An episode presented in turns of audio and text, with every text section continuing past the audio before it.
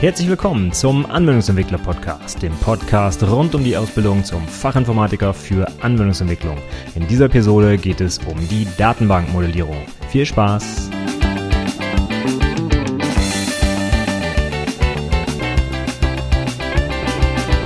Und herzlich willkommen zur 48. Episode des Anwendungsentwickler Podcasts.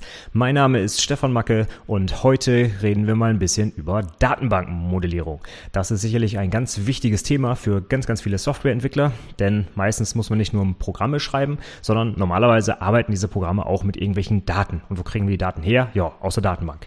Wenn jetzt nicht unbedingt schon eine Datenbank da ist, dann haben wir auch ganz oft die Aufgabe, erstmal eine zu modellieren. Also die Daten, die wir in der Datenbank abbilden wollen, wollen, ja, zu ordnen, zu gruppieren, zu Entitäten zu machen und die dann nachher letztlich vielleicht in einem relationalen Datenbankmodell, in einem Tabellenmodell abzubilden und natürlich dann auch in einer echten Datenbank umzusetzen, damit wir darauf zugreifen können aus unserer Programmiersprache. Und wie man da vorgeht, das würde ich heute einmal gerne im Detail durchgehen. Ich habe die Folge jetzt mal einsortiert unter Lernzielkontrollen, aber man könnte auch sagen, dass einige dieser Fragen, die ich heute hier bespreche, durchaus auch in der mündlichen Prüfung, also im Fachgespräch, gefragt werden. Gerade was wir zum Beispiel häufig äh, nachfragen ist, wie komme ich denn von einem Entity Relationship Model, von einem ERM zu einem Tabellenmodell? Das ist ja ein mehr oder weniger ja, schöner kleiner Algorithmus, den man einfach anwenden kann, wenn ich ein fertiges ERM habe. Wie mache ich daraus ein Tabellenmodell? Und das gehen wir auch zum Beispiel heute einmal durch. Aber wir fangen vielleicht mal an mit der ganz grundlegenden Datenmodellierung und zwar mit dem Entity Relationship Model. Es sei vorab noch gesagt, dass das Tabellenmodell und das ERM nicht dasselbe sind und auch jeweils unterschiedliche Regeln haben und auch unterschiedliche Inhalte haben. Und deswegen fangen wir ganz, ganz vorne an und nicht direkt mit dem Tabellenmodell, wobei das eigentlich in der Praxis wahrscheinlich wichtiger ist, weil wir natürlich mit echten Tabellen irgendwo arbeiten wollen. Aber wenn wir irgendwo bei Null anfangen und eine Datenbank modellieren, dann fangen wir eigentlich immer erstmal mit einem abstrakten Modell an. Und das wäre genau das ER-Modell, das Entity Relationship Model. Denn ich kann auf Basis dieses ER-Modells grundsätzlich auch verschiedene konkrete Datenbanken nachher implementieren. Ich ich muss das also nicht auf ein relationales Tabellenmodell übertragen. Ich kann das auch als Grundlage nehmen, um zum Beispiel einen Key Value Store zu designen oder eine dokumentenorientierte Datenbank. Ja, also alles, was irgendwie aus dem Bereich NoSQL, nennt man das ja heute, äh, so kommt, das könnte ich theoretisch auch nach einem ER-Modell nachher umsetzen. Von daher fangen wir mal ganz vorne an und schauen uns an, wie man jetzt wirklich ganz abstrakt erstmal Daten und die Beziehungen zwischen diesen Daten abbilden kann. Das ist, wie gesagt, das ER-Modell. Und das ER-Modell, da gibt es auch eine ganz bestimmte Notation, die wir auch häufig dann in der Prüfung gerne sehen wollen. Das ist die sogenannte Chen-Notation benannt nach Peter Chen, der das Ganze mal entwickelt hat. Und zwar in den 1970er Jahren schon, ist also schon einen Tag älter das ER-Modell, aber es gibt bis heute eigentlich keine bessere Darstellungsweise. Von daher ist es immer noch sehr praxisrelevant und man kann genau so heute wie vor 40 Jahren damit wunderbar Daten modellieren. Und deswegen steigen wir damit mal ein. Außerdem kommt es natürlich eigentlich fast in jeder Abschlussprüfung dran. Von daher ist es immer gut, auch für dich das ganze Ding zu lernen. Denn entweder es kommt irgendwo in der schriftlichen Abschlussprüfung dran, man muss mal so ein kleines ER-Modell äh, designen oder ein Tabellenmodell wahlweise, ja. Aber es wird halt auch häufig im Fachgespräch nochmal nachgehakt. Wenn man zum Beispiel irgendwie ein Projekt umgesetzt hat, wo es auch um eine Datenbankmodellierung ging, dann kann man natürlich mal fragen, wie modelliert man den Daten überhaupt und was gibt es da für Möglichkeiten und Darstellungsformen. Und die Chain-Notation zum ERM, das ist halt eben so ein Klassiker, die man man, den dürfte man durchaus drauf haben, also auch vor allem genau die Syntax, wie sehen denn die ähm, einzelnen Zeichen aus und so weiter. Und damit fangen wir auch direkt mal an. Was gibt es denn überhaupt in der Chen-Notation fürs ERM für Darstellungsformen? Es gibt einmal die Entitätstypen, das sind die Rechtecke. Dann haben wir an diesen Rechtecken die Attribute der Entitätstypen. Das wären dann Ovale. Und dann gibt es zwischen den Entitätstypen Beziehungen. Und die Beziehungen, das sind dann so Rauten. Und das war es eigentlich auch schon. Also diese drei Dinger gibt's da. Entitätstypen, Attribute und Beziehungen. Deswegen auch Entity Relationship Model. Ne? Entities und Relationships dazwischen. Und dann gibt's noch ein paar Attribute und das war's. Mehr ist da erstmal nicht drin. Es gibt noch eine erweiterte Notation, die interessiert uns jetzt hier aber nicht. Das reicht erstmal aus, um so ein paar grundsätzliche Daten irgendwie modellieren zu können. Nehmen wir doch einfach mal auch ein Beispiel, damit wir uns so ein bisschen was vor Augen halten können, wie das denn nachher aussieht. Wir haben meinetwegen, ich nehme einfach mal das aus der Wikipedia, ja, dann muss ich mir nicht selber was ausdenken. Die Wikipedia hat eigentlich immer sehr schöne Beispiele, die auch sehr griffig sind, deswegen nehmen wir das einfach. Der Link zum Wikipedia-Artikel ist natürlich auch in den Show Notes, kannst du einfach reinschauen unter anwendungsentwicklerpodcast.de slash 48 für die 48. Episode und die haben da ein Beispiel bezüglich eines Mitarbeiters. Da gibt es dann zum Beispiel den Entitätstyp Mitarbeiter und ein Mitarbeiter hat zum Beispiel einen Chef. Und zwischen diesem Mitarbeiter und Chef gibt es jetzt eine Beziehung. Zum Beispiel, ja, hat Chef beziehungsweise ist Vorgesetzter von oder sowas. Muss man immer in beide Richtungen ja auch lesen können, so eine Beziehung. Und dann würde ich halt einfach den Chef in ein Rechteck schreiben und den Mitarbeiter in ein anderes Rechteck und dazwischen mache ich einen Strich und in der Mitte dieses Striches zeichne ich dann eine Raute und da rein schreibe ich dann quasi die Bezeichnung und den Namen dieser Beziehung. Und da könnte ich sowas lesen wie Chef hat Mitarbeiter, Mitarbeiter hat Chef. Also hat ist so die einfachste Beziehung, die einem einfallen kann, aber die passt meistens ganz gut. Ähm, da muss man halt nicht zu sehr ins Detail dann auch gehen. Man ist ja hier noch auf einer sehr abstrakten Ebene und das soll man auch möglichst schnell lesen können. Und vor allem, wenn man so eine allgemeingültige Beschreibung nimmt, da muss man sich nicht immer was ausdenken, um in beide Richtungen vernünftig zu sein. Ne? Also sowas wie Chef führt Mitarbeiter und Mitarbeiter führt, ja, das passt dann ja nicht. Da muss ich also sagen, Mitarbeiter wird geführt von Chef. Und dann brauche ich immer zwei Bezeichnungen für beide Richtungen. Und das ist dann immer irgendwann unübersichtlich und das ist ja schwer zu lesen, macht das Ganze unnötig komplex. Deswegen so eine ganz einfache Geschichte wie hat reicht da eigentlich aus. Chef hat Mitarbeiter, Mitarbeiter hat Chef. Passt. Gut. Wenn jetzt Mitarbeiter und Chef noch Attribute haben, zum Beispiel einen Namen oder eine Nummer oder eine Anschrift oder weiß der Geier was, dann würde ich das jetzt in kleinen Ovalen rund um den Mitarbeiter zum Beispiel platzieren. Da kann ich jetzt sagen, ich packe den Namen in ein Oval und die Nummer meinetwegen. Also wenn es eine Personalnummer gäbe zum Beispiel. Und da sind wir jetzt auch gleich schon beim nächsten Inhalt, denn wenn dieser Mitarbeiter jetzt über seine Personalnummer eindeutig identifiziert wird, dann ist das ja quasi sein Schlüssel. Ja? Und diesen Schlüssel, der Primärschlüssel übrigens, den können wir jetzt auch in der Shell-Notation schon darstellen, indem wir den unterstreichen. Das heißt, wir schreiben in das Oval, meinetwegen Nummer, und unter die Nummer machen wir einfach einen Strich. Also wir unterstreichen das Wort Nummer. Und damit haben wir dann gekennzeichnet, dass diese Nummer eben der Primärschlüssel der Mitarbeiter ist. Übrigens noch kurz zur Benennung. Das steht in der Wikipedia auch korrekt, nämlich es geht hier um Entitätstypen. Das ist immer ganz wichtig, das auseinanderzuhalten von Entitäten. Auch in der mündlichen Prüfung achten wir immer sehr darauf. Entitätstypen ist nämlich das, was in dem ER-Modell dargestellt wird und die Entitäten sind dann die konkreten Ausprägungen. Das wäre also so ungefähr das gleiche wie Klasse und Objekt. Klasse Mitarbeiter, ja, und Objekte sind dann eben Stefan Macke, der konkrete Mitarbeiter. Und genauso ist es im ER-Modell. Wir haben die Entitätsklasse Mitarbeiter und später hätten wir dann eine Entität, Stefan Macke zum Beispiel. Kommen wir noch einmal zurück zu den Schlüsseln. Wie gesagt, der Primärschlüssel darf unterstrichen werden und dargestellt werden. Was im ER-Modell überhaupt gar keinen Platz hat, sind Fremdschlüssel. Ich hatte gerade eingangs schon gesagt, äh, die ER-Modelle sind eine sehr abstrakte Darstellungsform für ein Datenmodell und es gibt hier noch keinerlei Entscheidung, dass wir auf Basis dieses ER-Modells später ein Tabellenmodell erzeugen, indem wir dann Fremdschlüssel benutzen. Aber die Fremdschlüssel sind eine Besonderheit des relationalen Modells und deswegen gibt es die und darf es die auch nicht geben in einem ER-Modell. Also nicht auf die Idee kommen und irgendwelche Fremdschlüssel ins ER-Modell packen, die gehören da nicht rein. Die gibt es hier nicht, die darf es hier auch nicht geben. Denn wenn wir beispielsweise auf Basis des ER-Modells nachher eine dokumentenorientierte Datenbank erzeugen, die das Konzept eines Fremdschlüssels gar nicht kennt, weil zum Beispiel Referenzen einfach inline in die Dokumente reingespeichert werden, ja, dann haben wir hier etwas in das Modell reingezeichnet, was wir so de facto gar nicht umsetzen können. Also dran denken, ER-Modell ganz abstrakt und im Prinzip reicht es völlig aus, die Entitätstypen, die Attribute und die Beziehungen darzustellen. Und das war's. Mehr ist hier nicht enthalten und darf hier auch nicht enthalten sein.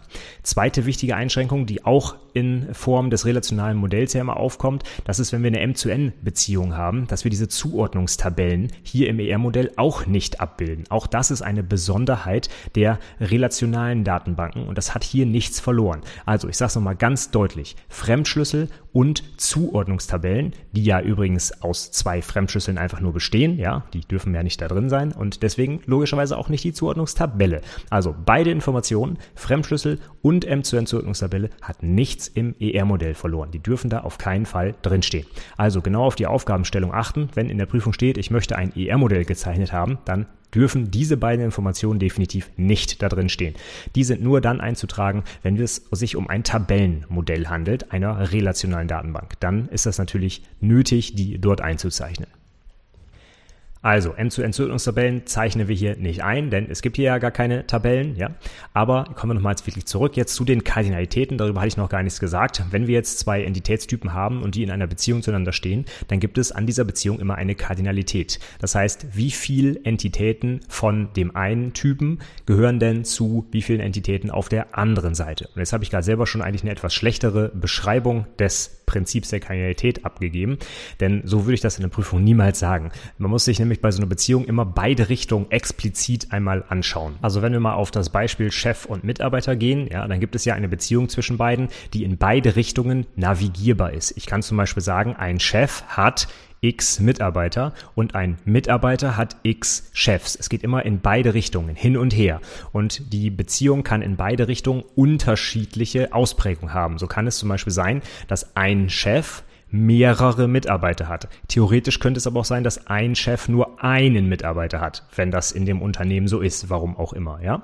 Andersherum kann es aber genauso sein, dass ein Mitarbeiter einen Chef hat oder mehrere Chefs. Das muss aber nicht zwangsläufig in beide Richtungen so sein. Also wenn ein Chef mehrere Mitarbeiter hat, heißt das nicht, dass ein Mitarbeiter auch mehrere Chefs hat. Deswegen explizit darauf achten, in beide Richtungen zu navigieren.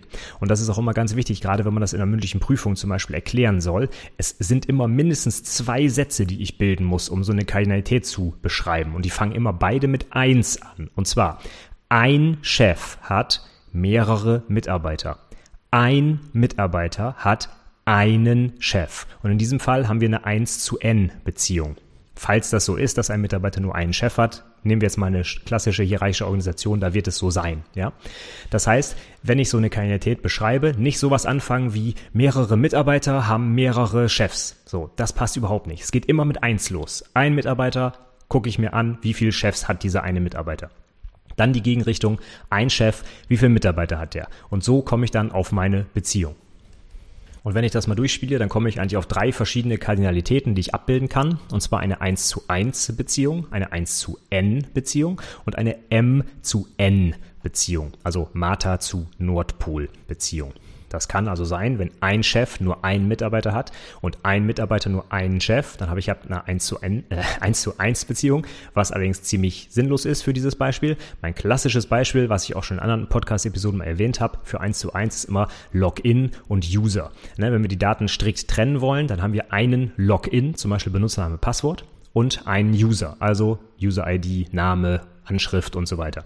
Und da gibt es eine 1 zu 1 Beziehung. Ein User hat nur einen Login und ein Login gehört genau zu einem User. Klassisches 1 zu N Beispiel wäre dann halt Chef-Mitarbeiter.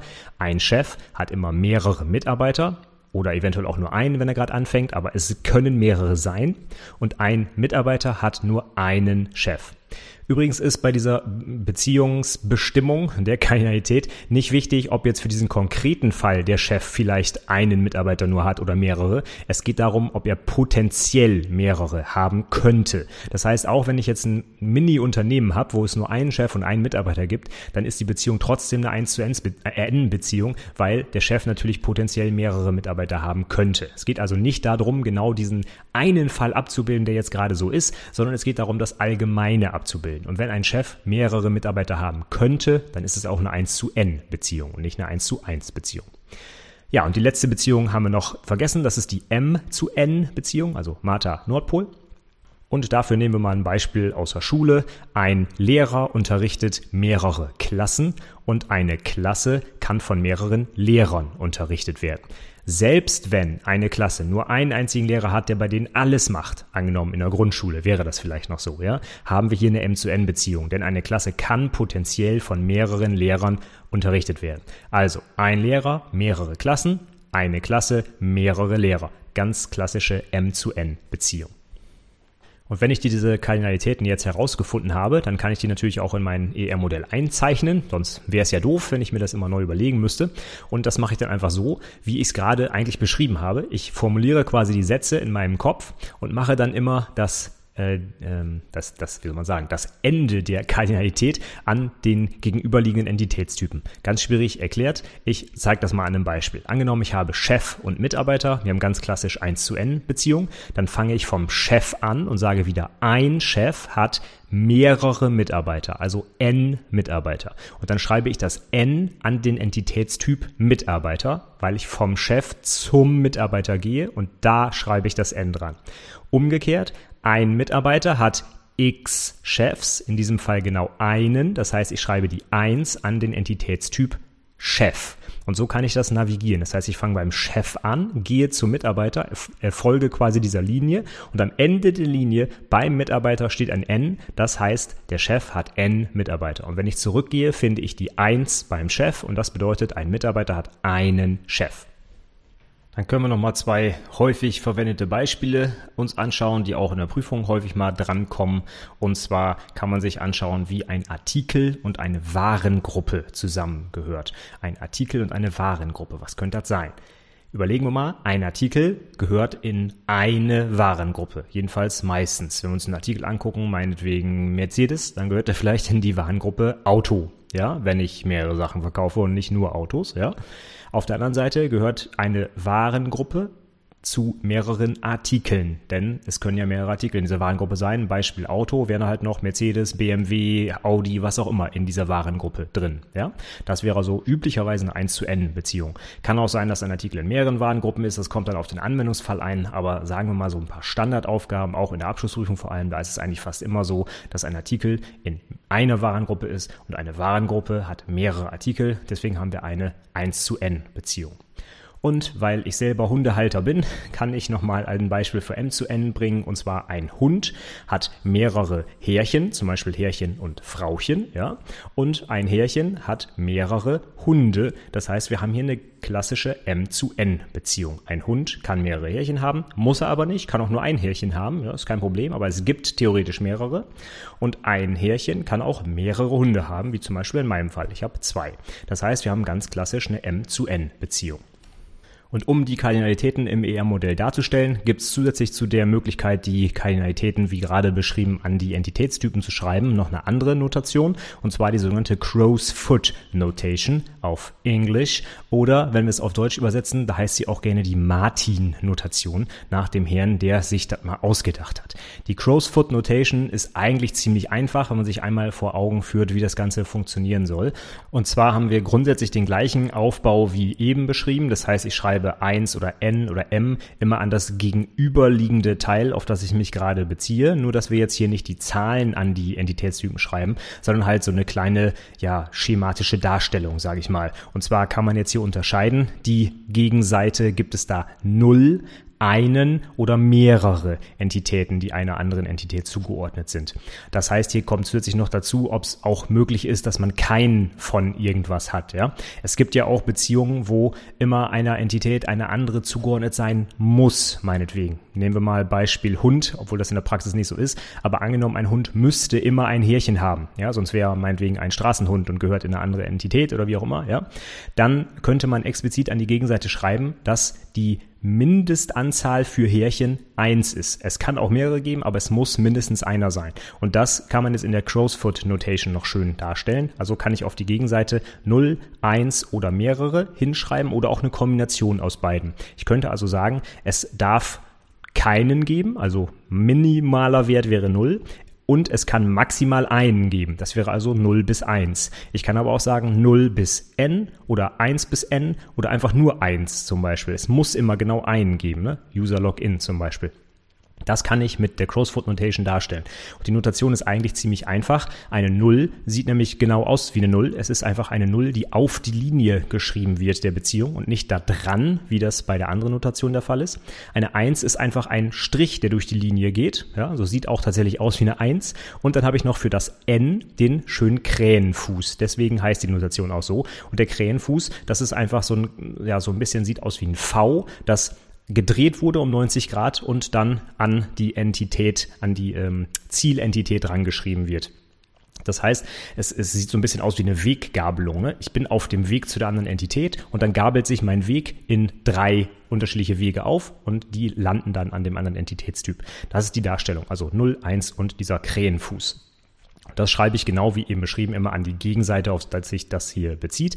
Also wenn ich sage, ein Hund hat mehrere Härchen, aber mindestens einen meinetwegen, dann mache ich das Ganze, was ich hier gerade erzählt habe, an den Entitätstyp Härchen. Und da mache ich dann eine 1 und den Krähenfuß direkt hintereinander. Das bedeutet mindestens eins, maximal mehrere. Für die Prüfung ist übrigens irrelevant, wie du es an die Entitätstypen dran schreibst, ob 0 oder 1 oder N oder M oder Zahl oder Krähenfuß ist völlig wurscht eigentlich. Es geht darum zu erkennen, wie die Entität aussieht. Ne? Wenn man irgendwo explizit hinschreiben würde, zeichne das bitte in Crowsfoot Notation, okay, dann weißt du jetzt auch, wie es geht, aber das habe ich ehrlich gesagt in der Prüfung noch nie gesehen. Wir haben auch noch nie im Fachgespräch gefragt, wie die Crowsfoot Notation funktioniert, ja, aber jetzt weißt du es und wenn man sich an den Standard halten kann, dann sollte man es halt auch tun, damit andere Informatiker das auch verstehen, was man da gezeichnet hat. Von daher so schwierig ist sie nicht, die Crowsfoot Notation. Also von daher am besten immer benutzen, dann ist man auf der sicheren Seite. Gut, dann haben wir jetzt eigentlich alle Notationselemente des ER-Modells durch. Wir wissen, wir können Entitätstypen in Rechtecken darstellen. Die haben Attribute in Ovalen. Zwischen Entitätstypen haben wir Beziehungen, die mit Rauten gekennzeichnet sind und den Primärschlüssel können wir in dem Oval einfach unterstreichen. Und wenn wir Kardinalitäten bei Beziehungen ausdrücken wollen, dann können wir die entweder als Zahl immer an die entsprechende Gegenseite der aktuellen Entität dran schreiben oder in der Crowsfoot Notation, wie gerade beschrieben. Und jetzt ist die zentrale Frage, wir wissen jetzt, wie wir es darstellen können, aber was stellen wir denn da? Wie kommen wir denn jetzt zu unserem Datenmodell? Das ist ja genau unsere kreative Aufgabe, vor allem auch als Softwareentwickler und natürlich auch beim, bei äh, Zeitdruck in der Prüfung quasi, mal eben schnell so ein Datenmodell aufzustellen. Und da ist es immer ganz hilfreich, wenn man so ein bisschen einen Algorithmus hat, an dem man sich halten kann. Wenn ich jetzt anfange, und bin schon seit Jahren äh, Softwareentwickler und habe das schon x-mal gemacht, dann mache ich das vielleicht so ein bisschen intuitiv und komme einfach so zu meinem Datenmodell und denke automatisch an alle möglichen Dinge und habe quasi out of the box so ein normalisiertes Tabellenmodell, was ich so runterschreiben kann. Ne? Das mache ich eigentlich in der Praxis häufig auch. Wenn ich Erfahrung habe, dann zeichne ich mir nicht erstmal ein ER-Modell, wenn ich weiß, dass es sowieso auf eine relationale Datenbank hinausläuft. Ne? Dann kann ich auch direkt in dritter Normalform ein Tabellenmodell zeichnen, wenn ich weiß, worauf ich achten muss. Wenn ich das aber nicht weiß und wenn ich gerade erst anfange und ich bewusst bewusst ein ER-Modell zeichnen möchte oder das tun muss, weil es in der Prüfung zum Beispiel so ist, dann ist es vielleicht ganz gut, wenn ich so ein bisschen eine Reihe von Schritten habe, die ich abarbeiten muss oder kann auch vor allem ja, und mich daran langhangeln kann, um dann auch zu einem definierten Endergebnis zu kommen. Ja? Datenmodellierung ist auch so ein bisschen wie bei der Klassenmodellierung in der Objektorientierung. Ja, ich will nicht sagen Geschmackssache, ja, aber man kann da durchaus zu unterschiedlichen Ergebnissen kommen, je nachdem, wie man die Sachen vielleicht versteht. Und von daher ist es ganz gut, wenn ich mal so einen allgemeinen Algorithmus durchgehe, den man sich einfach aneignen kann und dann sowohl in der Praxis als auch in der Prüfung quasi nur noch abarbeiten muss. Und den gucken wir uns jetzt mal an. Ich gehe den mal so ein bisschen High-Level einmal kurz durch. Was macht man zunächst? Man schaut sich erstmal alle Substantive an, die man zum Beispiel in dem Aufgaben Text oder auch in der tatsächlichen echten äh, Fragestellung in der Domäne findet. Und das sind potenzielle Entitätstypen, alle diese Substantive. Dann kann man sich anschauen, dass man konkrete Werte dieser Substantive in abstrakte Konzepte übersetzt. Zum Beispiel Mercedes steht irgendwo, ja, dann mache ich daraus vielleicht eher das äh, abstrakte Gebilde eines Autos, ja, oder gelb oder grün oder blau würde ich halt übersetzen in Farbe, weil ich halt weiß, dass ich so etwas wie konkrete Werte in meinem Entitätsmodell erstmal nicht darstellen werde. Das kommt noch zusätzlich mit auf die Liste. Dann habe ich erstmal eine große Liste an Substantiven, die ich gesammelt habe. Und die gucke ich mir jetzt alle einzeln der Reihe nach an. Entweder beschreiben diese Substantive nämlich andere der Substantive und werden dadurch zu Attributen. Also meinetwegen die Farbe, die beschreibt mein Auto. Dann könnte ich sagen, Auto bekommt das Attribut Farbe zugeordnet. Das heißt aber automatisch auch, dass die Farbe eben keine Entität mehr sein wird, weil sie halt ein Attribut ist. Die beschriebenen Substantive, die also gerade jetzt Attribute bekommen haben, die sind eigentlich mit relativ hoher Wahrscheinlichkeit nachher auch Entitätstypen, denn die haben irgendwie Eigenschaften, ja, und diese Eigenschaften beschreiben sie und deswegen werden das Entitätstypen. Dann gucken wir weiter, ob wir eventuell sinnvolle oder notwendige Attribute ergänzen können. Denn einige Attribute, die sind quasi selbsterklärend und stehen gar nicht explizit zum Beispiel in der Aufgabe drin. Oder äh, sagt mir der Fachbereich bei meiner echten Datenbank auch gar nicht, dass er zum Beispiel bei einer Person gerne den Namen ablegen möchte, ja. Denn das ist schon eigentlich selbstverständlich. Und das habe ich durchaus auch schon mal in den Prüfungen gesehen, dass halt gesagt wird, schreiben Sie sinnvolle Attribute an die Entitätstypen. Und das wäre ganz klassisch bei Personen eigentlich immer der Name, also Vorname und Nachname am besten gleich aufgeteilt, ja. Oder eigentlich bei jedem Entitätstyp können wir auch eine Nummer oder eine ID dran schreiben, die auch gleichzeitig dann als Primärschlüssel gelten kann. Wenn wir das gemacht haben, dann schauen wir doch unsere ganzen Entitätstypen, die wir gerade eventuell gefunden haben, durch und können schon mal Primärschlüssel hinzufügen, wenn wir noch keinen haben, beziehungsweise kennzeichnen. Und wenn wir das alles getan haben, dann können wir uns überlegen, ob wir vielleicht Beziehungen zwischen diesen Entitätstypen herstellen können. Und wenn das der Fall ist, da tauchen dann vielleicht noch zusätzliche Entitätstypen auf, die wir vergessen haben, oder es fallen andere wieder weg, weil sich das über die Beziehung lösen lässt und so weiter. Und gegebenenfalls kann man auch Attribute an die Beziehung hängen. Übrigens, habe ich vorhin gar nicht erklärt, aber das ist der Fall. Wenn ich also eine Beziehung zwischen zwei Entitätstypen habe, dann kann es auch sein, dass ein Attribut an diese Beziehung gehört und nicht an die einzelnen Entitätstypen. Ein klassisches Beispiel dafür wäre, wenn ich eine Bestellung habe, auf der sich mehrere Artikel befinden, dann hat dieser Artikel eigentlich auch immer einen Preis, der auf dieser Rechnung steht. Und dieser Preis muss immer an diese Rechnungsposition gehängt werden. Der kann nicht einfach am Artikel hängen, denn der Preis kann sich über die Zeit ja ändern. Und ich muss sicherstellen, dass ich zu einer Rechnung immer den Preis auslesen kann, quasi, der damals galt. Und deswegen gehört dieses Attribut Preis an die Beziehung zwischen Rechnung und dem Artikel. Gut, wenn wir auch das gemacht haben, dann haben wir vielleicht noch mehr von unseren Substantiven verteilt, weil wir die jetzt an die Beziehung auch noch eventuell gehängt haben. Und als letzten Punkt gehe ich dann nochmal die restlichen Substantive durch, die ich vielleicht noch über habe und versuche, ob ich die irgendwo sinnvoll einsortieren kann, zum Beispiel als Attribute, oder ob mir irgendwie auffällt, hm, das brauche ich anscheinend doch nicht. Das waren vielleicht irgendwelche äh, Substantive, die ich aus dem Text rausgenommen habe, die aber mit der Aufgabenstellung gar nichts zu tun haben. Ja? Ganz blödes Beispiel. Ihre Aufgabe ist lalala. Dann ist das Wort Aufgabe natürlich auch ein Substantiv, das ich erstmal auf die Liste packe, einfach um nichts zu übersehen und nichts zu vergessen. Aber natürlich gehört die Aufgabe eigentlich gar nicht zu unserer Domäne, die wir gerade modellieren wollen, sondern es ist einfach nur ein Wort, was zufällig in dem Text auftaucht. Von daher kann ich das natürlich dann ersatzlos streichen und bin dann fertig. Das war jetzt also im Schnelldurchlauf mein kleiner Algorithmus und ich würde sagen, wir gehen das jetzt mal an einem echten Praxisbeispiel gemeinsam nochmal durch, damit das nochmal ein bisschen klarer wird, was ich da eigentlich mit meine. Und als Beispiel für diesen Algorithmus nehme ich mal eine echte Prüfungsaufgabe quasi, die habe ich aus einem Prüfungstrainer entnommen, den äh, findest du dann zum Beispiel auch in den Show Notes. Ich weiß nicht, ob sie in dem aktuellen Prüfungstrainer noch drin ist. Auf jeden Fall habe ich sie aus einem Prüfungstrainer raus und ich verlinke auf jeden Fall diese Prüfungstrainer in den Show Notes. Und ich fange mal an, indem ich mal grob den Text einmal vorlese. Ich habe bewusst eine ganz kleine Aufgabe genommen, wo auch nicht sehr viele Entitätstypen gleich bei rauskommen werden, nur um zu zeigen, wie dieser Algorithmus funktioniert. In der Aufgabe soll übrigens ein Tabellenmodell erzeugt werden und kein ER-Modell, aber wir machen das jetzt einfach, weil die Aufgabe so schön klein ist für unser ER-Modell. Und in der Aufgabe ist auch eine Beispieltabelle mit Daten schon vorgegeben, anhand derer man sich orientieren kann. Die lese ich jetzt natürlich jetzt gleich nicht vor. Das sind irgendwelche CSV-Daten, die uns nicht interessieren. Aber an der Stelle würde ich dann kurz äh, erklären, was da in der Aufgabe zu sehen ist. Also ich fange jetzt einfach mal an und lese mal den Text, soweit es interessant ist, vor.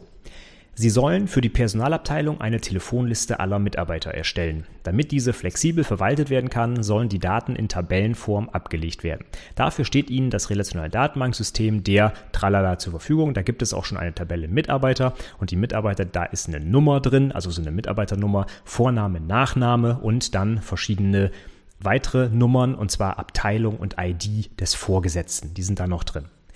Davon ausgehend soll nun eine Telefonliste aller Mitarbeiter erstellt werden, wobei zu beachten ist, dass ein Mitarbeiter über mehrere Telefonnummern erreichbar sein kann. Die verschiedenen Nummern sollen jeweils in folgende Kategorien eingeteilt werden. Durchwahl Privat 1, Privat 2, Mobil, Privat Fax. So, das war der Aufgabentext. Und jetzt ist es unsere Aufgabe, daraus ein ER-Modell zu zeichnen. Wenn ich jetzt meinen Algorithmus abarbeite, dann würde ich als allererstes wirklich alle Nomen, alle Substantive, die mir auffallen, auf eine große Liste schreiben. Dafür gehe ich den ganzen Text durch. Da fallen mir dann folgende Sachen auf. Personalabteilung, Telefonliste, Mitarbeiter, Daten, Tabellenform, Datenbanksystem und so weiter und so fort. Also ich nehme wirklich einfach alle Nomen, die ich da finde, auf die Liste. Auch offensichtlich Dinge, die eigentlich niemals zu einer Entität werden, wie zum Beispiel Datenbanksystem. Ne, das ist jetzt ganz klassisch ein Wort, der ein, das einfach in der Aufgabenbeschreibung auftaucht. Ja, das hat aber mit unserer Problemstellung eigentlich nichts zu tun. Trotzdem packe ich es auf die Liste. Denn bei einigen Wörtern bin ich mir vielleicht nicht, wenn ich die Erfahrung nicht habe, sofort sicher, ob es in der Datenbank landen muss oder nicht. Deswegen mache ich lieber zu viel auf die Liste als zu wenig nicht. Dann habe ich nämlich nachher ein Problem. Streichen kann ich immer, das geht ganz schnell. Ne? Nochmal wieder den Text durchsuchen, weil ich ein Wort vergessen habe. Das ist doof. Also ganz mechanisch von oben nach unten abarbeiten und dann habe ich erstmal eine ziemlich große Liste mit Substantiven. Bin ich mir aber auch darüber hinaus sehr äh, sicher, dass ich eben nichts vergessen habe. Als nächsten Schritt schaue ich den Text jetzt nochmal durch und überlege, ob da vielleicht irgendwelche konkreten Werte drin stehen, die ich in abstrakte Konzepte übersetzen muss. Und das ist tatsächlich der Fall, denn hier ist ein Ausschnitt aus der Datenbanktabelle gezeigt und da sind halt Vornamen und Nachnamen drin. Zum Beispiel Stefan Macke und Ina Klein. Die stehen hier in der Liste drin, ja. Da werde ich natürlich jetzt nicht Stefan und Ina auf die Liste packen. Das ist Quatsch, sondern stattdessen überlege ich mir, was soll denn damit gezeigt werden? Und das ist ganz klar Vorname, Nachname. Und daher packe ich dann genau diese beiden Substantive auf meine Liste, denn die stehen tatsächlich auch nirgendswo im Text. Da steht nur, ja, die erste Nummer ist die und die ID und dann kommt noch die und die ID, aber es wird nicht beschrieben, dass da der Vor- und der Nachname drin steht. Das heißt, diese beiden Begriffe hätte ich auch beim ersten Schritt des Algorithmus nicht gefunden. Deswegen bewusst dieser zweite zweite Schritt, nochmal durchgucken und konkrete Werte in abstrakte Konzepte, in diesem Fall Vorname, Nachname, übersetzen. Und ab damit auf die Liste.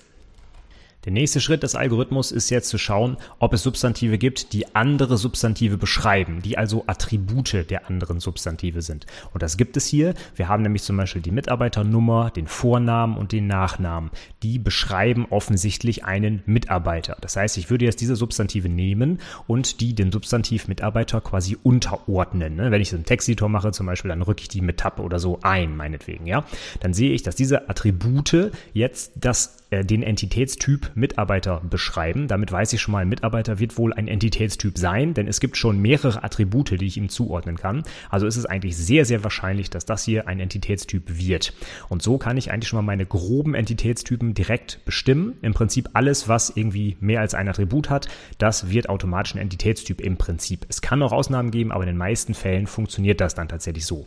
Und da würde ich dann zum Beispiel sowas rausarbeiten wie Mitarbeiter, der Nummer, Vorname, Nachname hat und zum Beispiel auch einen Telefonanschluss, der einen bestimmten Typ hat, wie zum Beispiel Fax, Handy, Privat und so weiter. Das könnte ich also in diesem dritten Schritt schon erarbeiten und das könnte ich schon mal auf mein Blatt Papier zeichnen. Wenn ich gleich nicht weiter weiß, ne, dann kriege ich schon mal Teilpunkte, weil ich so ein paar offensichtliche Entitäten inklusive ihrer Attribute schon mal identifiziert habe. Der nächste Schritt im Algorithmus wäre jetzt gegebenenfalls sinnvolle oder notwendige Attribute sogar zu ergänzen.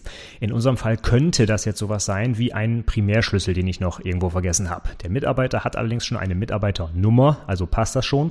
Aber der Anschluss zum Beispiel, wo ich gerade gesagt habe, der hat einen Typ, ne, Fax oder Privat meinetwegen, der hat noch keinen Primärschlüssel. Das heißt, da kann ich zum Beispiel jetzt einfach eine ID ergänzen. Ja, eine ID oder Hash oder äh, Nummer oder wie auch immer, kann ich eigentlich an jeden Entitätstyp dran schreiben. Das macht nichts kaputt. Und in diesem Fall ist es auch sinnvoll, denn ich weiß eigentlich jetzt schon, dass ich Mitarbeiter und Anschluss gleich noch irgendwie in Verbindung setzen muss. Und dafür brauche ich eigentlich eine ID, um den jeweiligen äh, Gegen Typen quasi identifizieren zu können. Also kann ich das tun, beim Anschluss eine Nummer oder eine ID dran schreiben. Damit ist es nicht die Telefonnummer gemeint, ne, sondern die ID, die diesen Anschluss identifiziert.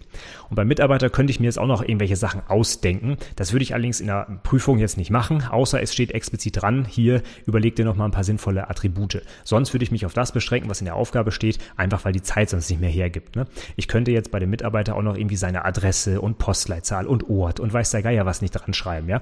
Das will aber aktuell aktuell niemand wissen, deswegen spare ich mir das. Nur ab und zu stelle ich fest, in solchen Aufgaben, auch in der IHK-Prüfung, da sind dann Entitätstypen gefragt, die eigentlich so gut wie gar keine Attribute haben. Und da ist es dann durchaus sinnvoll, sich ein bisschen was auszudenken. Und wie gesagt, gerade wenn es um Personen geht, geht ne? Personen haben immer einen Namen. Und den kann ich eigentlich immer dazu dichtern, wenn ich das nicht im Text finde. Der nächste Schritt, den haben wir jetzt quasi gerade schon mit abgehakt, wäre jetzt die Primärschlüssel zu identifizieren. Beim Mitarbeiter gibt es den halt schon, ist die Nummer und beim Anschluss haben wir gerade eine ID hinzugefügt. Da habe ich jetzt quasi die beiden Schritte so ein bisschen vermischt. Sonst würde ich jetzt hier nochmal die Entitätstypen durchgehen und allen, denen, äh, die noch keinen Schlüssel haben, einfach eine ID hinzufügen, damit ich den Schritt dann auch abgehakt habe. Und dann kommen wir zum nächsten Schritt und das sind jetzt die Beziehungen. Hängen irgendwelche Entitätstypen irgendwie in Beziehung zueinander. Und das ist der Fall.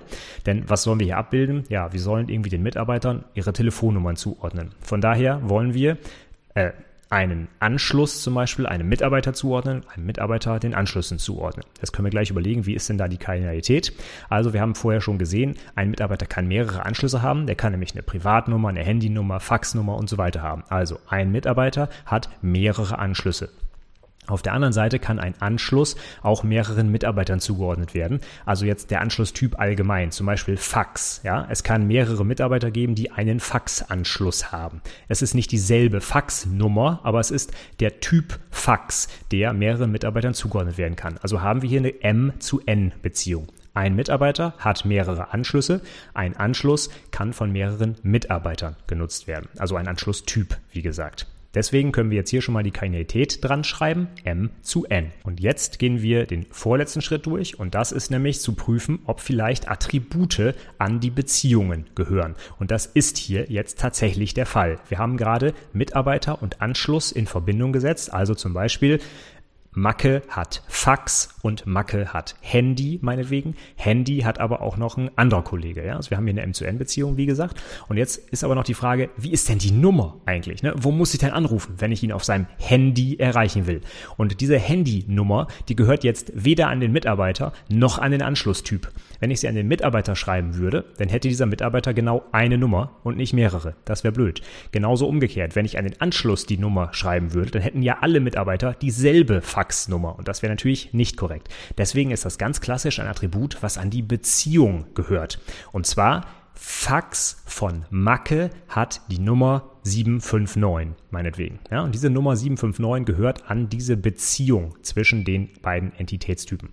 Das ist also ein ganz wichtiger Schritt, den ich auch nicht vergessen darf, denn sehr viele Beziehungen haben Attribute an, ähm, an, ja, an ihnen selbst, also an den Beziehungen. Wie, wie das jetzt hier zum Beispiel, Telefonnummer, ja, aber eben auch sowas wie das klassische Datenmodell, was es eigentlich in fast jeder Prüfung gibt. Sowas wie Artikel, die können zum Beispiel auf, einem, auf einer Rechnung stehen, auf einem Lieferschein, auf einem Angebot und so weiter. Das ist so das klassische Ding, was ganz oft in Prüfungen drankommt. Ne? Artikel, die irgendwie so, so einem, so einem äh, Objekt oder so einem Dokument aus meinem Geschäftsumfeld zugeordnet werden.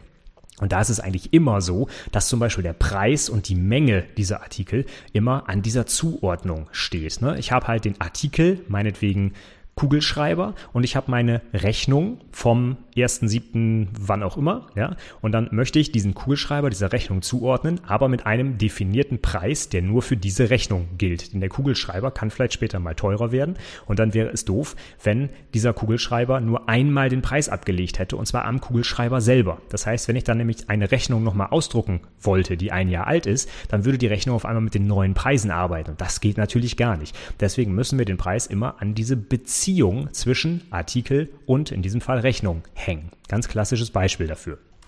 Und deswegen ist das auch ein separater und auch ganz, ganz wichtiger Schritt in diesem Algorithmus. Und wenn wir den abgearbeitet haben, dann sind wir schon beim letzten Schritt, nämlich jetzt gucken wir uns noch alle übrig gebliebenen Substantive an, ob wir die noch sinnvoll unterbringen können zum Beispiel als Attribute oder vielleicht sogar als Entitäten, obwohl das eigentlich nicht mehr sein kann, wenn wir den Algorithmus korrekt abgearbeitet haben, hätte uns das eigentlich schon vorher auffallen müssen. Von daher ist es meistens so, dass wir jetzt eigentlich nur noch alles andere streichen. Und dann ist es eigentlich auch schon fast immer offensichtlich, dass man streichen darf. Zum Beispiel auf meiner Liste steht jetzt noch sowas wie Personalabteilung oder Telefonliste oder Datenbank. Ja, das sind offensichtlich Dinge, die zwar aus dem Text stammen, die aber mit einer Aufgabe einfach nichts zu tun haben, sondern die nur beschreibend tätig waren quasi. Ja, und die kann ich jetzt einfach ersatzlos streichen und bin dann fertig. Und da muss ich auch keine Angst haben, sondern jetzt kann ich überlegen, wo kriege ich denn Personalabteilung zum Beispiel noch in mein Modell reingebaut. Und dann stelle ich fest, das hat hier gar nichts zu suchen. Ich habe Mitarbeiter und Telefonnummern und da hat der Begriff Personalabteilung oder auch die Abteilung des Mitarbeiters selber hat überhaupt nichts in diesem Modell verloren. Von daher raus damit und dann muss ich mir auch keine Gedanken machen, dass ich das jetzt irgendwie vergessen habe oder nicht untergebracht bekomme. Ja, damit haben wir den Algorithmus abgehakt und dann kommen wir zu einem erstaunlich einfachen ER-Modell. Wir haben nämlich nur zwei Entitätstypen und das ist Mitarbeiter und Anschluss. Und der Mitarbeiter hat einige Attribute, zum Beispiel die Mitarbeiternummer, den Vornamen, den Nachnamen und der Anschluss, der hat einen Typ und eine ID. Typ wäre halt eben sowas wie Fax, Privat, Handy und so weiter. Und Mitarbeiter und Anschluss sind verbunden mit einer Beziehung, nämlich einer M zu N Beziehung. Das bedeutet, ein Mitarbeiter kann mehrere Anschlüsse haben, zum Beispiel Fax, Privat, Handy und so weiter. Ein Anschluss kann aber auch mehreren Mitarbeitern zugeordnet sein, also der Anschlusstyp Fax das, äh, da kann es mehrere Mitarbeiter geben, die den haben, weil einfach mehrere Mitarbeiter einen Faxanschluss haben, ja. Und jetzt ist die Frage, wenn jetzt der Mitarbeiter Macke den Anschluss Fax hat, wie ist denn die konkrete Nummer dieses Faxanschlusses? Und das ist das Attribut, das an der Beziehung zwischen beiden hängt. Das heißt, ich kann dann nachher sagen, Mitarbeiter Macke hat den Anschluss Fax und zwar mit der Nummer 175, meinetwegen. Und damit kann ich auch nachher dann verifizieren, ob mein Datenmodell passt. Wenn ich mir jetzt nämlich so ein paar Beispiele ausdenke, dann versuche ich, ob ich die da irgendwie sinnvoll reinkriege. Dazu gucke ich jetzt als letztes immer noch mal einmal in den Aufgabentext rein und überlege mir, was kann es denn jetzt alles geben und wie würde ich das in mein Entitätsmodell reinbekommen. Also wenn ich so ein paar Standard-Use-Cases durchgehe, sage ich mal, ich habe einen Mitarbeiter, der hat nur eine Nummer, kriege ich das hin? Ja, ich mache einen Mitarbeiter, ich mache einen Anschluss und an die Beziehung zwischen beiden, ja, schreibe ich halt die Nummer dran. Fertig. Wenn ich mehrere Nummern habe bei einem Mitarbeiter, dann kriege ich das auch hin. Dann mache ich einfach an der Beziehung. Ja, die Beziehung enthält ja jeweils die Nummer, davon kann ich mehrere anlegen, also passt das wieder. Ja. Kann ich einen neuen Anschluss einfach hinzufügen? Ja, sehr einfach. Ich muss nur eine neue Entität, meinetwegen Pager-Nummer, ja, packe ich das in den Anschluss rein und kann sofort jedem Mitarbeiter das hinzufügen. Andersherum kann ich auch Mitarbeiter sehr einfach hinzufügen. Ich kann auch Mitarbeiter hinzufügen, die keine Nummern haben. Ich muss einfach nur eine Entität Mitarbeiter anlegen. Es gibt hier also keine äh, Verpflichtung, dass zum Beispiel auf einmal in der Entität Mitarbeiter eine Nummer irgendwo auftaucht. Ne? Ich kann auch eine Entität Mitarbeiter ohne eine Nummer erzeugen. Andersherum genauso beim Anschlusstyp. Ich kann den Anschluss Pager hinzufügen, auch wenn es noch keinen Mitarbeiter gibt, der so eine Pager-Nummer überhaupt hat. Ja? Und mit solchen paar Gedankenexperimenten kann ich eigentlich gut verifizieren, ob mein Modell passt oder nicht. Das heißt, ich spiele das einfach durch und wenn ich dabei dann feststelle, oh Mist, wenn ich jetzt aber Mitarbeiter, der mehrere Nummern und das kriege ich nicht abgebildet, dann muss ich nochmal ran und überlegen, wie kann ich das vielleicht anders abbilden? Habe ich vielleicht eine Kardinalität noch falsch? Ja, vielleicht fällt mir das erst später auf. Oh Mist, ein Mitarbeiter kann ja mehrere Nummern haben. Ja, das heißt, ich muss hier nochmal an der Identität drehen und so weiter. Und das würde ich unbedingt empfehlen. Also immer ein paar konkrete Beispiele, die meistens auch tatsächlich aus dem Text heraus äh, eigentlich offensichtlich sind. Ja, nochmal durchspielen und gucken, bietet das Datenmodell jetzt die Möglichkeit, dass ich das da irgendwie reinquetschen kann. Oder nicht nur quetschen kann, sondern sinnvoll darin ablegen kann. Und wenn das der Fall ist, dann habe ich eigentlich ein gutes Datenmodell modelliert. Gut, dann fasse ich diesen Algorithmus nochmal ganz kurz zusammen. Der muss eigentlich so ein bisschen in Mark und Bein übergehen. Den muss man einfach runter abarbeiten können. Ne? Dann ist das auch in der Prüfungssituation nicht so schwierig, wenn man da unter Stress steht und schnell eben was zeichnen muss. Wenn man diesen Algorithmus einfach der Reihe nach abarbeitet, kann man eigentlich fast nichts falsch machen. Deswegen gehe ich ihn nochmal durch, weil ich ihn so wichtig finde. Also, erster Schritt. Alle Substantive aufschreiben. Dann konkrete Werte in abstrakte Konzepte übersetzen und in der Liste ergänzen. Dann schauen wir, beschreiben Substantive, eventuell andere Substantive. Dann ordnen wir sie als Attribute zu und die beschriebenen Substantive werden normalerweise Entitätstypen. Dann schaue ich, ob ich noch sinnvolle oder notwendige Attribute ergänzen muss. Beispiel Vorname, Nachname bei Personen. Dann schaue ich mir an, hat jeder Entitätstyp einen Primärschlüssel? Wenn nicht, ergänze ich den. Dann schaue ich mir die Beziehung zwischen Entitätstypen an und überlege, ob ich eventuell Attribute an diese Beziehungen hängen muss. Die Kardinalitäten schreibe ich natürlich auch sofort mit dran.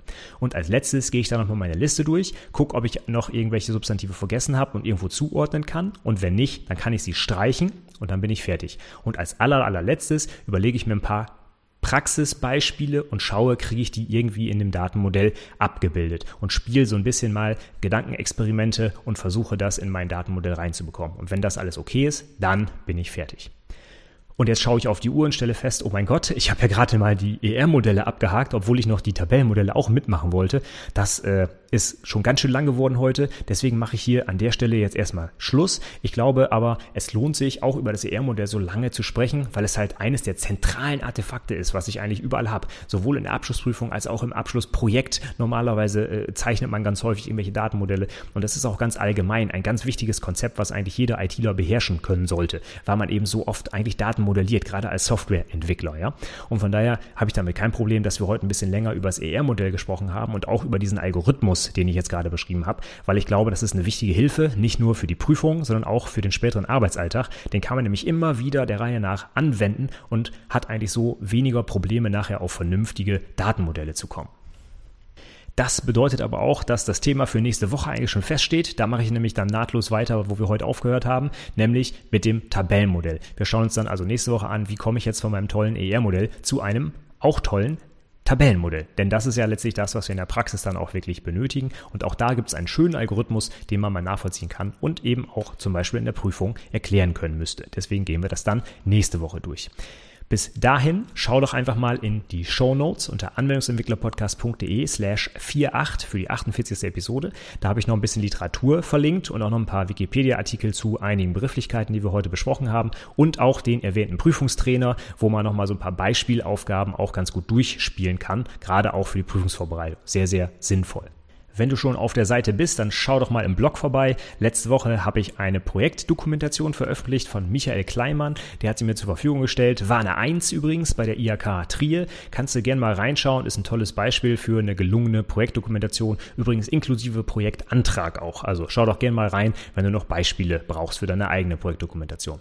Um meine Links der Woche ging um die Anfängerfehler bei der Java-Programmierung. Da hat ein Forscherteam unfassbare 46 Millionen Zeilen Code ausgewertet und hat da festgestellt, was so die üblichen Anfängerfehler sind, die Java-Entwickler machen.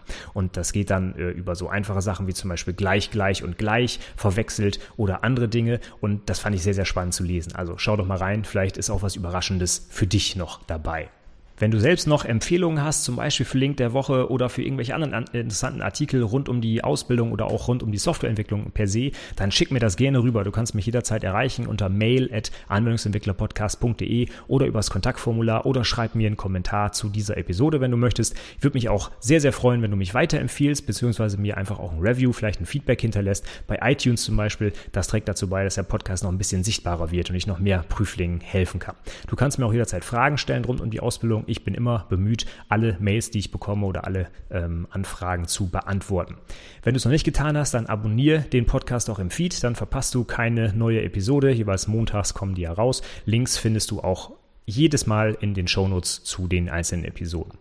Und wenn du mich kontaktieren willst, wie auch immer, du kannst es auf mehrere Arten und Weisen tun unter anwendungsentwicklerpodcast.de slash und dann iTunes, Stitcher, Facebook, Twitter oder Xing. Das sind die Möglichkeiten, die du hast. Einfach eingeben, du landest direkt auf der Profilseite, wo du mit mir in Kontakt treten kannst. Und letzter Hinweis, wie immer, du kannst dich gerne auch an meinem Newsletter anmelden unter anwendungsentwicklerpodcast.de slash newsletter. Da bekommst du einmal die Woche immer montags die Infos über die aktuellen Neuigkeiten auf der Seite und auch meine Links der Woche gibt es schon vorab, bevor ich sie am Freitag dann veröffentliche. Würde mich freuen, wenn du mit mir in Kontakt trittst. Ansonsten sage ich bis nächste Woche. Vielen, vielen Dank fürs Zuhören und tschüss.